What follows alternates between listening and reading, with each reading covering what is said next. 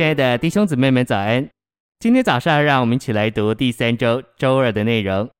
今天的经节是以弗所书五章二十五节：做丈夫的要爱你们的妻子，正如基督爱教会，为教会舍了自己。六章二十四节：愿恩典与一切在不朽坏之中爱我们主耶稣基督的人同在。诚心喂养，以弗所书一再用在爱里这一富有情意的词句。以后，在以弗所的召会被主责备，因为他离弃了向主起初的爱。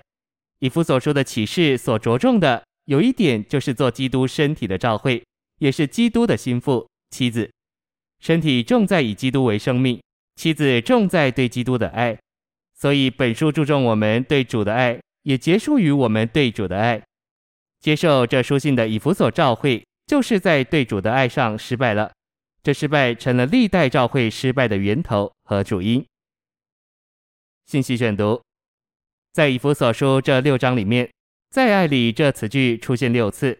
头一次说到在爱里，是在一章四节，就如他在创立世界以前，在基督里拣选了我们，使我们在爱里，在他面前成为圣别，没有瑕疵。在爱里也能连于五节的话，预定了我们得儿子的名分。因此，四节的在爱里可以修饰神拣选我们，我们在神面前成为圣别，没有瑕疵，或神预定了我们。第二次说到在爱里，是在三章十七节，信徒要为着生命里的长大生根，并为着建造立基，就必须在爱的情形里。这爱不是我们的，乃是神圣的爱。主正在等待我们给他机会，使我们深深的生根立基。我们需要照着他的喜悦爱他，我们该悔改并祷告，主帮助我不照着我的偏好，乃照着你、你的心愿和你的计划爱你。在四章，在爱里这个词用了三次。二姐说，凡事卑微、温柔、恒忍，在爱里彼此担救。我们天然的人性没有能力担救别人，特别是麻烦的人。我们若在神圣的爱里，用着爱来爱主，就不会在意人的批评。反而会很快释怀。下一处使用“在爱里”这词的经文是十五节，唯在爱里持守着真实，我们就得以在一切事上长到他，就是元首基督里面。持守真实，就是持守凡是真的，凡是真实的。按以弗所书，真实真正的事，就是基督与他的身体。因此，持守真实，就是持守基督与教会。我们必须以神圣的爱来爱主与教会。他的身体，十六节说，本于他全身借着每一丰富供应的节，并借着每一部分一起度量而有的功用，得以联络在一起，并结合在一起，便叫身体渐渐长大，以致在爱里把自己建造起来。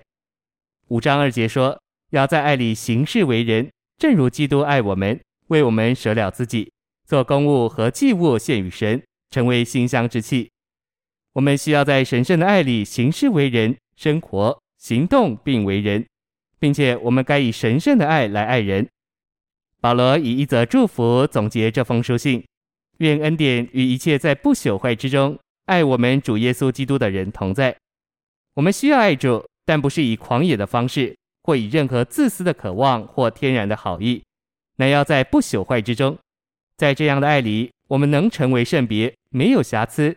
生根立基，为着身体的一彼此担救，并持守真实，持守做头的基督以及做身体的照会，使我们能联络结合，并同被建造在身体里，成为一个生机体，以彰显基督。我们也要在神圣的爱里行事为人。我们若在这些事物中爱主，就是在不朽坏之中爱他。